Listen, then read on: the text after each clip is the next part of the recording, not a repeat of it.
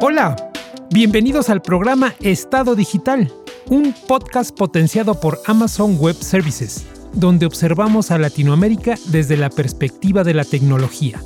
Soy Oso Ceguera y en esta ocasión hablaremos de salud digital, diagnóstico, dolencias, apuros, retrasos, avances, casos de éxito y casos de dudas en el camino hacia un sector más digitalizado. Abordaremos dos áreas primordiales, telemedicina e inteligencia artificial para diagnóstico y atendimiento a pacientes. Y yo, Rocío Velázquez.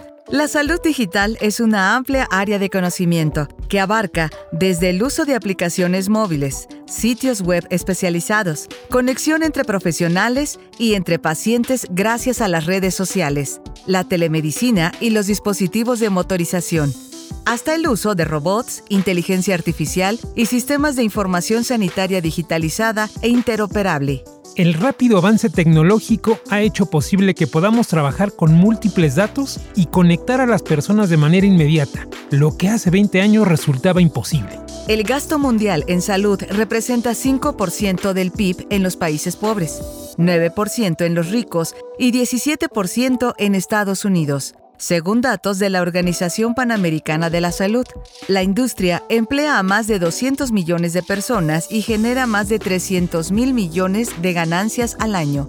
Estos son datos pre-COVID-19.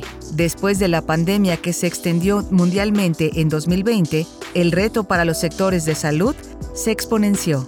Con los pacientes atrapados en casa, los médicos se apresuraron a adoptar la monitorización digital de quienes atienden o se recuperan de cualquier malestar. Se han desmantelado los hilos organizativos. Todo esto ha tenido lugar junto a un auge en la recaudación de capital de riesgo para la innovación médica.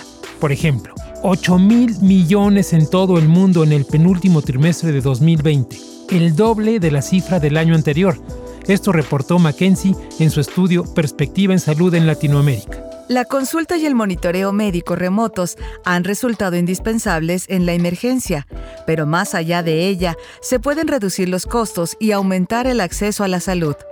La proporción de visitas remotas en la Clínica Mayo de Estados Unidos, según su portal mayoclinic.org, aumentó del 4% hasta 85% en 2020. La demanda de medicina digital aumenta.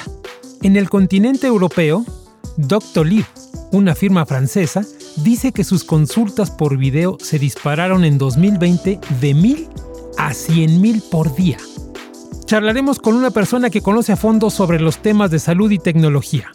Alejandro López Osornio, bienvenido a un episodio más de Estado Digital. Agradecemos tu participación. ¿Qué tal? Un placer estar acá. Muchas gracias, Oso. Mi nombre es Alejandro López Osornio, soy médico de familia, estoy, soy, vivo en Buenos Aires, Argentina, y soy consultor en salud digital desde hace muchos años. Hace más de 20 años que trabajo en proyectos, diferentes proyectos de implementación de, salud digital que trata de, ver cómo aplicar las tecnologías para el cuidado de la salud de las personas, tanto a nivel individual como a nivel de, países. Trabajo en el Centro eh, de Implementación e Innovación en, en Políticas de Salud, del CIPS, en Buenos Aires, Argentina y estuve como en un cargo público como director nacional de sistemas de información en salud desde 2017 hasta 2020, que fue cuando se inició el proceso en Argentina de implementación de una estrategia nacional de salud digital que trataba de integrar los sistemas de información en salud. Perfecto. Y justo sobre eso, Alejandro, es que quiero que platiquemos hoy. Eh, ¿Cómo ¿Cómo llegaron a esta decisión en 2017 de que querían hacer un sistema digital? O sea, ¿qué antecedentes tenían y, qué los motivó? la verdad que Argentina eh, tiene, es un país federal donde hay eh, provincias muy independientes, donde un sistema de salud está muy fragmentado y hay un sistema de salud público que, comparte la atención de los pacientes con un sistema privado, casi el 50 y 50. Y entonces había muchas iniciativas ya de salud digital, pero estaban aisladas. Había organizaciones líderes como el Hospital Italiano de Buenos Aires, que son organizaciones académicas que estaban ya inclusive dando cursos por toda Latinoamérica sobre salud digital y con implementaciones muy fuertes en sistemas de salud privados y habían colaborado incluso con otros países en la implementación. Había provincias muy avanzadas como la provincia de Neuquén, la provincia de Mendoza, pero faltaba como una, un rol del gobierno que permitiera que todos esos esfuerzos independientes que estaban tratando de digitalizar la salud pudieran tener un camino en el cual convergían. Porque si no, de otra manera, lo que pasaba era que el paciente eh, tenía distintos, su información repartida entre distintos sistemas, depende de dónde iba consultando. Si iba a un consultorio privado, después iba a un hospital público, iba a otra provincia, iba a otro, otro municipio, y cada uno por ahí tenía un pequeño esfuerzo de informatización con distintos niveles y calidades, pero nunca se reunían. Entonces el desafío era cómo, qué rol tiene que tener el Estado para definir una política que permita que eh, esta información en un país como Argentina pueda llegar a, comunicarse y que tenga una cierta unicidad. Claro, Alejandro, y entonces, ¿cuáles fueron los tres retos que vieron que primero tenían que resolver? Porque sin duda era una apuesta muy grande, ¿no? Sí, totalmente.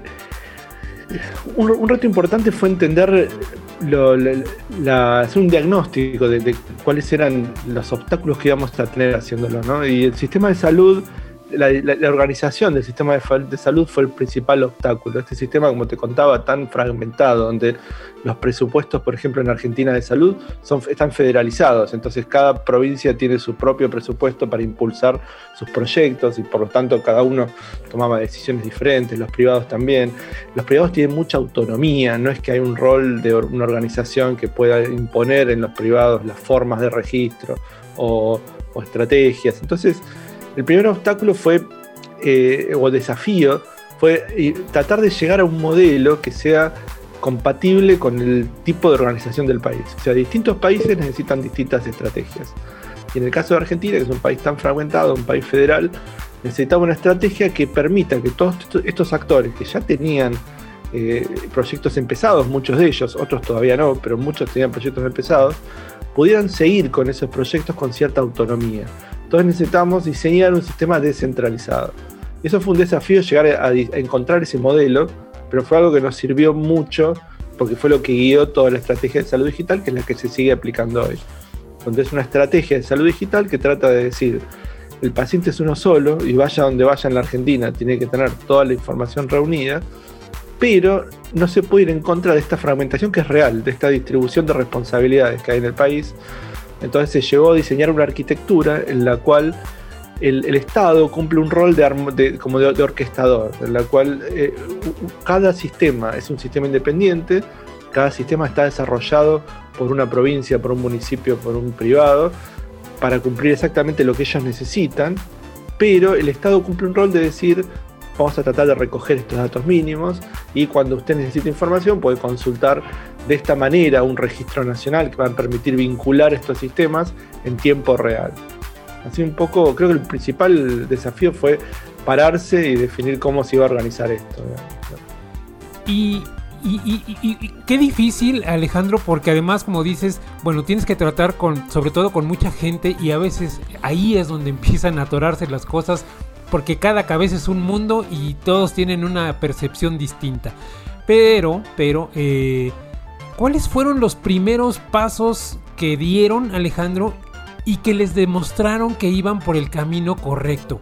Eh, una vez que identificaron estos, desafíos, o en particular este, este enorme, pero cómo empezaron a mitigarlo y eh, cómo se dieron cuenta que iban por buen camino, Alejandro lo que hicimos fue diseñar eh, una, estrategia que, claramente trata de definir una arquitectura donde cada nodo que participa de esta red, como una red nacional de salud digital, donde cada nodo mantiene su autonomía. Entonces nos esforzamos mucho para las palabras que usábamos, para la forma en que lo diagramábamos en gráficos, que siempre quede muy claro que cada nodo participante de esta red nacional de salud digital tiene completa autonomía tecnológica. Puede decidir sus tiempos, puede decidir qué tecnología va a usar, los, ritmos en los cuales se va a informatizar y hasta en algún momento puede decidir si quiere seguir compartiendo o no información o qué tipo de información quiere compartir.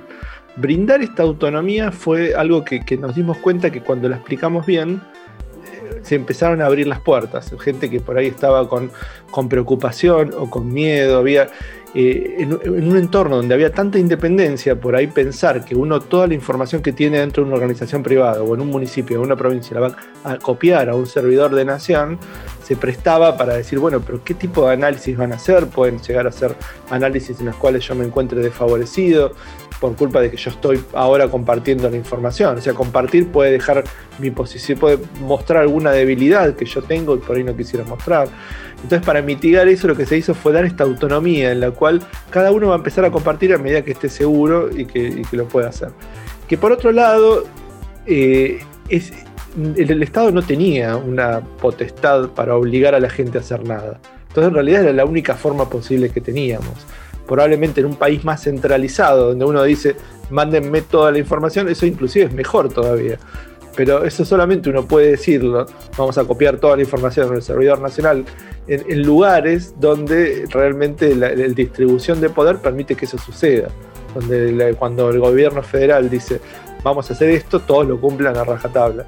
Y en Argentina había que comprar esa, colaboración, había que conseguirla, había que lograrla y un poco esa, definir esa gran autonomía de cada uno fue algo que facilitó y que la gente no perdiera los proyectos, porque si había provincias que han invertido en ocho años en diseñar un sistema, tampoco es bueno que vengan la nación y les reemplace un sistema por un sistema nuevo, homogéneo en todo el país. Entonces, este, esta combinación de, autonomía con, protección de los datos, etcétera, les dio un rol activo a estos nodos de la red, no un rol pasivo donde ellos reciben el sistema y lo usan, sino un rol activo donde producen el sistema y contribuyen. Y eso, la verdad, que rompió muchas barreras. Claro, y Alejandro, no, no hablaste, no lo mencionaste, está, está veladamente tocado el tema de la seguridad. Eh, ¿Cómo era una preocupación del lado de, ustedes? ¿Era una preocupación del lado de las... De, la, pues de del otro lado, los que iban a compartir la información, ¿cómo atajaron esto? Y la seguridad era una preocupación, claramente, importante. Eh, por un lado, al, no, al decidir no tener un repositorio centralizado con toda la información de todos los pacientes de la Argentina, sino que la información se reúna en el momento en un mecanismo dinámico como si fuera de, queries en base a los sistemas distribuidos, eso fue una forma de disminuir el riesgo, digamos. Si uno tiene una base de datos con todos los datos juntos, es mucho más fácil hackear y tener acceso a los datos de toda la población que si esos datos se encuentran distribuidos y se reúnen solo en el momento que cada profesional médico lo necesita o, el equipo de salud lo necesita a lo largo del país. Así una forma de mitigarlo fue esa. Pero a su vez los protocolos que permiten que uno pida información, esa información se reúna en tiempo real, también requieren seguridad. Así que bueno, se trabajó mucho en definir los protocolos y los certificados y los mecanismos por los cuales las personas que acceden a poder solicitar estos intercambios de información sean personas que cuentan con todos los accesos necesarios.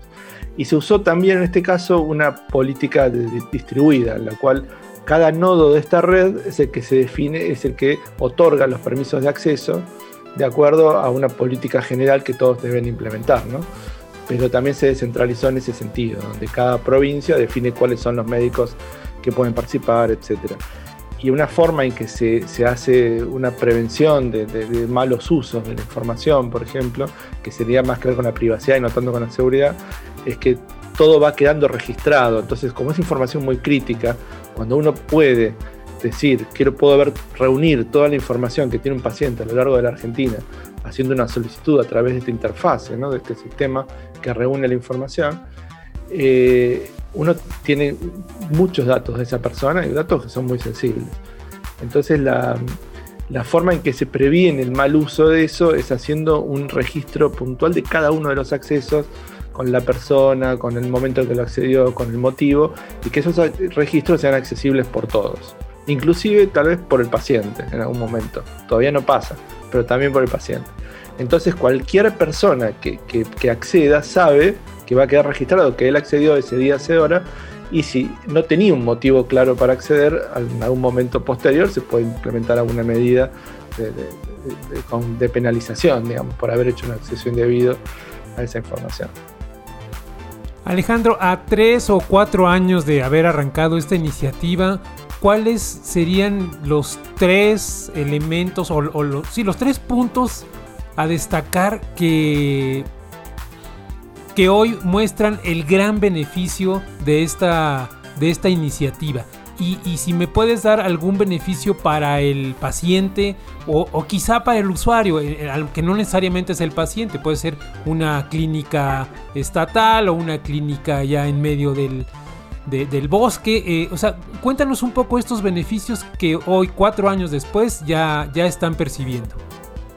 Sí, son, es un proceso lento, o sea, la implementación de semejantes sistemas nacionales es un proceso que lleva varios años. Y lo que se logró hasta ahora, eh, en la etapa, digamos, en que está ahora el proyecto, se pasó por una etapa que eh, fue la primera, digamos, o sea, entre 2017 y 2018 fue la incepción, hablar con todos, lograr los convencimientos, hablar con todos los actores. 2019 fue la primera vez que empezó a haber productos en línea.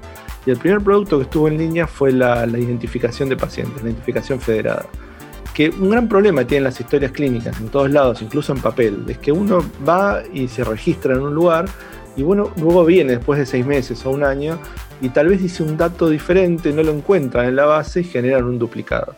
Estas duplicaciones de registros son muy comunes en salud de muchísimos años.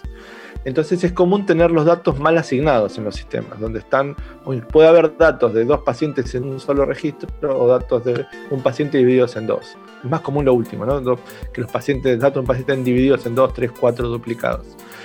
Entonces, eh, lo que se hizo ese primer año básicamente fue hacer como un índice nacional de pacientes y establecer protocolos por los cuales cualquier sistema de la Argentina que quiera trabajar en esta red para comunicar la información del paciente, lo que tenía que hacer era aplicar esos protocolos, identificar correctamente el paciente haciendo una transacción con el sistema nacional, registrando una serie de datos mínimos.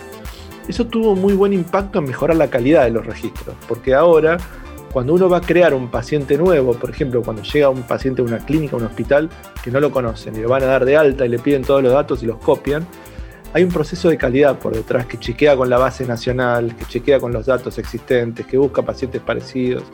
Entonces eso redujo en gran medida la duplicación de datos. Y aparte aseguró que si yo me presento en dos puntos del país con sistemas completamente distintos, los dos me preguntan los mismos datos para registrarme y los dos pasan por ese protocolo que al fin y al cabo lo que hace el sistema es hacer un vínculo entre esos dos registros, que están en dos puntos distintos del país, pero que como tuvieron el mismo protocolo de identificación, identificaron que yo soy la misma persona. Entonces cuando voy a un tercer lugar, ese médico puede decir, ¿tiene antecedentes de este paciente? Sí, consultó en tal hospital y en tal otro hospital y le muestra la información de esos hospitales. Entonces ese establecimiento del vínculo de la identificación de pacientes fue, fundamental, digamos. Fue una cosa que es el primer paso y ya ahí creo que debe haber una cerca de... Las últimas estadísticas públicas eran cerca de 4 millones de pacientes registrados, que es un 10% de la población, más o menos. Así que, ese fue el, camino que se vino haciendo, probablemente sea mayor hoy en día, no estoy tan vinculado con, las estadísticas finitas del funcionamiento de esta red ahora, ¿no? Pero eh, eso fue fue, fundamental. Y luego lo que se trabajó mucho es en definir los estándares de comunicación. Es decir, bueno, si ahora yo sé que es la misma persona, ¿no? tengo un vínculo que me permite saber que este individuo consultó este, este y este sistema, en esta red de sistemas federados. Cuando yo pido información de una clínica, de un hospital, de un centro de vacunación, yo tendría que recibir los datos de una manera tal que yo pueda entender el contenido de los datos. Si puedo ver un PDF, me sirve, puedo mirarlo con una consulta, con una internación, con un resultado de laboratorio, es útil, lo puedo mirar. Pero idealmente yo no debería recibir el PDF, sino además debería recibir una estructura de datos que me dice el resultado de cada una de las determinaciones del laboratorio, por ejemplo. Entonces yo podría saber que se hizo un estudio para medir la glucemia en la provincia de Santa Cruz o en la provincia de Salta y que de los dos me los traigo a mi provincia y puedo verlos en una tabla con el valor de leucemia con una curva, por ejemplo.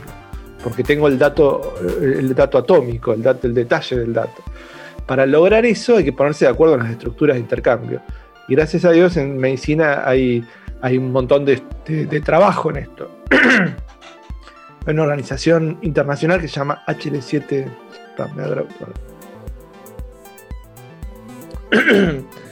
en medicina hay, muy buena experiencia con esto. Hay una, organización internacional que, se llama HL7, Hertz Level 7, que se dedica a emitir formatos para el intercambio de información. Y se usa en la Comunidad Europea, se usa en, Estados Unidos, en Australia, todos los países que han hecho grandes avances en el diseño de estos sistemas de información nacionales usan este tipo de tecnología. Y la última es HL7 Fire, que es FHIR, que es como la más moderna que permite este tipo de intercambios y tiene documentos prearmados para comunicar desde una consulta, un episodio de internación, una aplicación de vacuna, una receta, una prescripción electrónica, una orden de estudios. Y, y la verdad que seleccionar ese estándar, adoptarlo, empezar a entrenar gente, empezar a hacer cursos públicos, donde empezamos a contarle a toda la gente que desarrolla sistemas en la Argentina, algunos ya lo conocían, pero estamos promocionando, digamos, la adopción de este estándar, también asociado a estándares de terminología, porque eso es cuando un médico dice asma o dice neumonía o dice varicela, son palabras que si uno las busca en el texto a veces puede ser muy difícil reunir información. Pero lo que se usan en medicina son vocabularios controlados, donde en el momento yo tengo que decir una observación clínica, en vez de escribirla simplemente, la busco en una lista de palabras válidas, ¿no?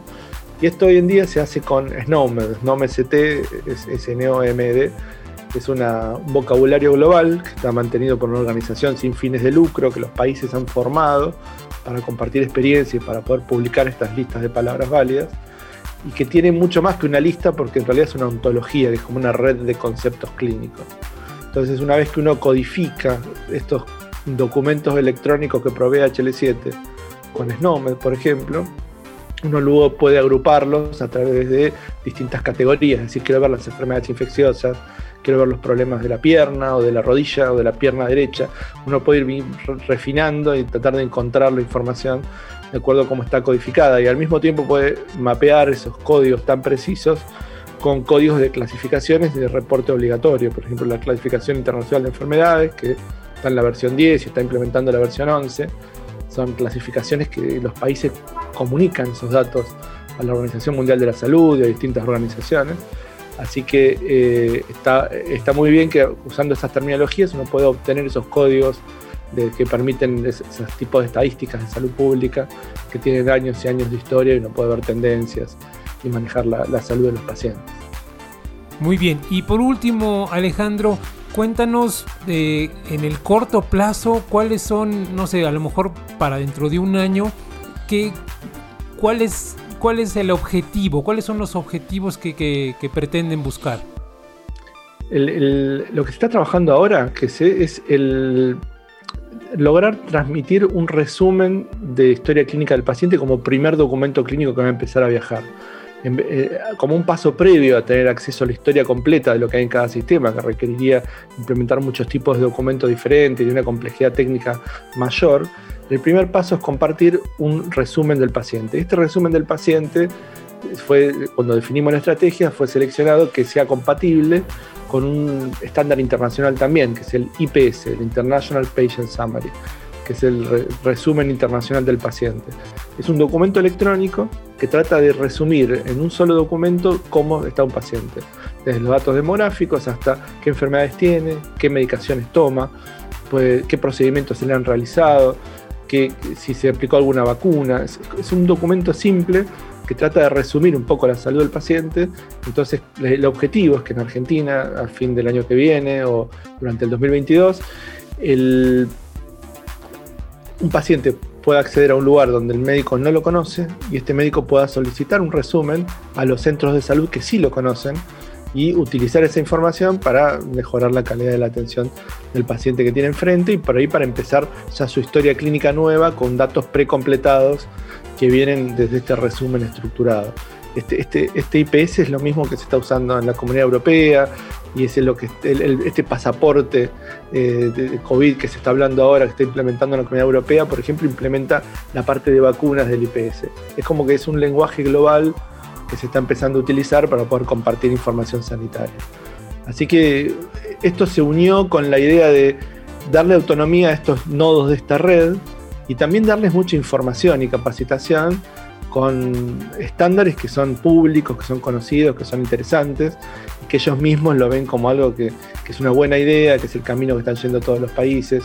Entonces hizo mucho trabajo de trabajar con cada uno de estos nodos, en contarles sobre Snowmed, contarles sobre HL7 Fire, darle cursos de entrenamiento, evacuar dudas, ayudarlos en todo este trabajo de implementación para que estos sistemas independientes empiecen a ser compatibles usando estos estándares y puedan eh, empezar a compartir información pronto.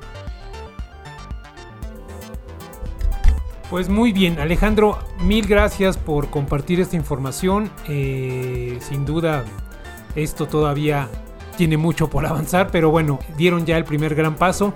Y pues de veras mil gracias por, por explicarnos y darnos un poquito más de información al respecto. Muchas gracias Oso por la invitación, un placer estar acá. Ahora Prepárense para visitar un consultorio sin salir de casa. Permiten que el teléfono inteligente sea el estetoscopio y que Alexa nos diga si tenemos una tos de catarro estacional o de alguna infección respiratoria o si del temido virus de COVID-19. La doctora Victoria Ojeda atiende a los pacientes previamente agendados por la aplicación de su página web y con los cuales mantendrá un contacto visual intercambio de ideas y una inspección minuciosa por alrededor de 20 minutos. El paciente le señala con sus dedos el área inflamada y le indica que desde hace dos días siento en la garganta una hinchazón que se ha incrementado.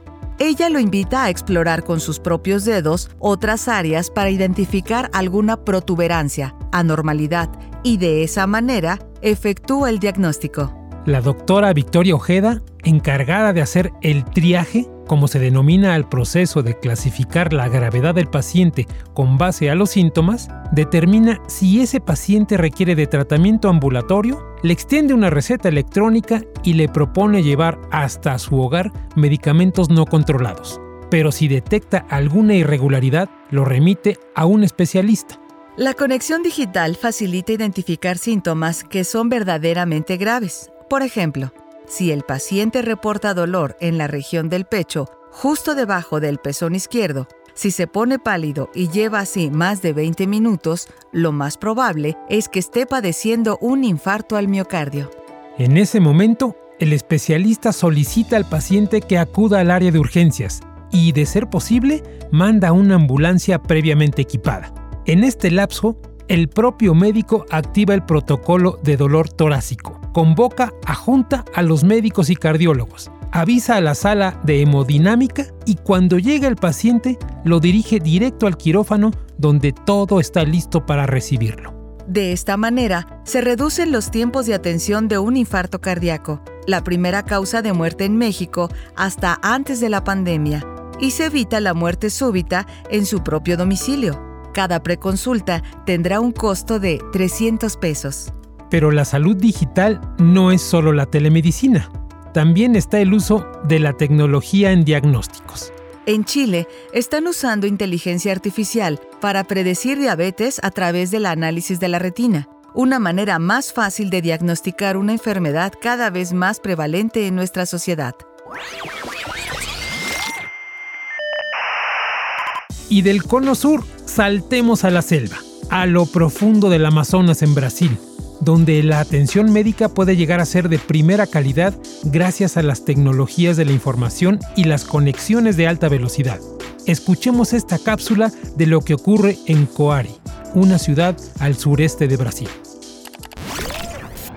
La ciudad de Coari, puerta de entrada al bosque del Amazonas en Brasil y de apenas 75 mil habitantes, como Salina Cruz en Oaxaca o Puno en Perú, está rodeada de agua, básicamente pero la ciudad tiene una pequeña clínica que brinda diagnósticos con ayuda de médicos especialistas de grandes ciudades como Sao Paulo. La clínica atiende a sus pacientes gracias a que utiliza tecnologías de inteligencia artificial, aprendizaje automático y otras soluciones para brindar diagnósticos rápidos y precisos a distancia.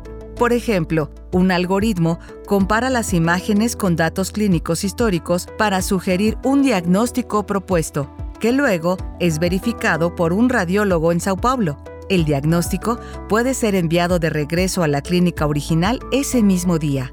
Este método tiene un costo de solo 4 dólares por examen y tarda un máximo de 24 horas, mientras que con el método convencional los pacientes tenían que esperar 30 días en promedio para recibir los resultados con un costo hasta de 350 dólares.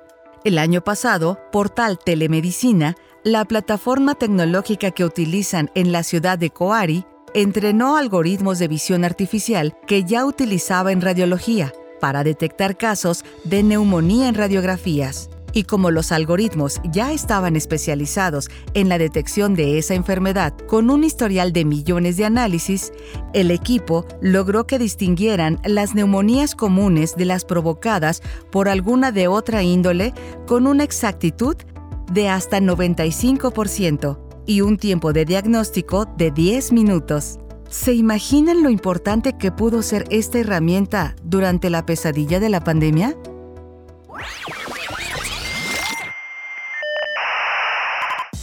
Estamos de regreso en estado digital, desde donde miramos a Latinoamérica a través del prisma de la tecnología. La transformación digital del sector salud es un proceso muy desafiante, pero no es imposible. A continuación, les presentamos un caso de éxito de la incorporación de robots en un hospital también en México. En este sitio, la tecnología abunda y está al servicio del paciente. Los robots forman parte de los atractivos dentro del desarrollo tecnológico de Médica Sur. Su labor ha sido esencial en la atención de los pacientes infectados por COVID-19 y que no se encuentran en terapia intensiva. Facilitan el trabajo del personal de enfermería y de los médicos sobre todo, reducen la exposición al contagio. El robot ingresa al cuarto del paciente, cuenta con una pantalla a través de la cual puede ver tanto al médico como a su familia. El médico, a través del robot, se comunica directamente con el paciente, sabe de sus necesidades y cómo ha avanzado con el tratamiento para ajustarlo, en caso de ser necesario. El Hospital Digital Médica Sur tiene seis robots. Dos están atrás de las computadoras transcribiendo todo lo que el médico pone directamente en los expedientes electrónicos. Y los otros cuatro se dedican a recorrer las áreas aisladas donde están estos pacientes. Uno de ellos lleva hasta una charola que agiliza el trabajo de enfermería. Los aparatos robóticos cuentan con autonomía para poder moverse en 360 grados. Reconoce facialmente al paciente, registra información y permite interactuar con médicos y pacientes. Es manejado a través de conexión Wi-Fi. Reduce la cantidad de personas que tienen que estar físicamente en la habitación y a su vez permite consultas con médicos que se encuentran en otro piso o fuera del hospital. Otra de las innovaciones anunciadas fueron las habitaciones, las cuales están equipadas con la asistente por comando de voz Alexa, que otorga comodidad y seguridad durante su estancia. Para evitar traslados y tiempos de espera en una época donde priva el miedo de contagiarse con la cepa pandémica, sobre todo, detectar a tiempo una emergencia real como un infarto cardíaco o un paro respiratorio que puede derivar en la muerte, la tecnología está presente. Y también está presente para atender a un habitante del Amazonas. La alta tecnología da atención remota y compara imágenes con datos clínicos históricos para sugerir un diagnóstico propuesto, que luego es verificado por un radiólogo en Sao Paulo. La tecnología al servicio y beneficio de la sociedad. Esto ha sido todo en una emisión más de Estado Digital. Agradecemos su tiempo y les deseamos lo mejor. Se despide Oso Ceguera y Rocío Velázquez. Muchas gracias por acompañarnos. Recuerden que pueden volver a escuchar este programa y los pasados en Amazon Music, Apple Podcast, Spotify y Google Podcast. Estado Digital es una producción de Hook Audio Editorial, grabado en Harp Studio y editado en Harp Studio. México Media Lab se encargó de la producción. Nico Rojas de la operación y del audio. La voz femenina fue de Rocío Velázquez y Oso Oceguera atendió la coordinación de invitados. Para mayor información pueden visitarnos en estadodigital.info. Hasta la próxima.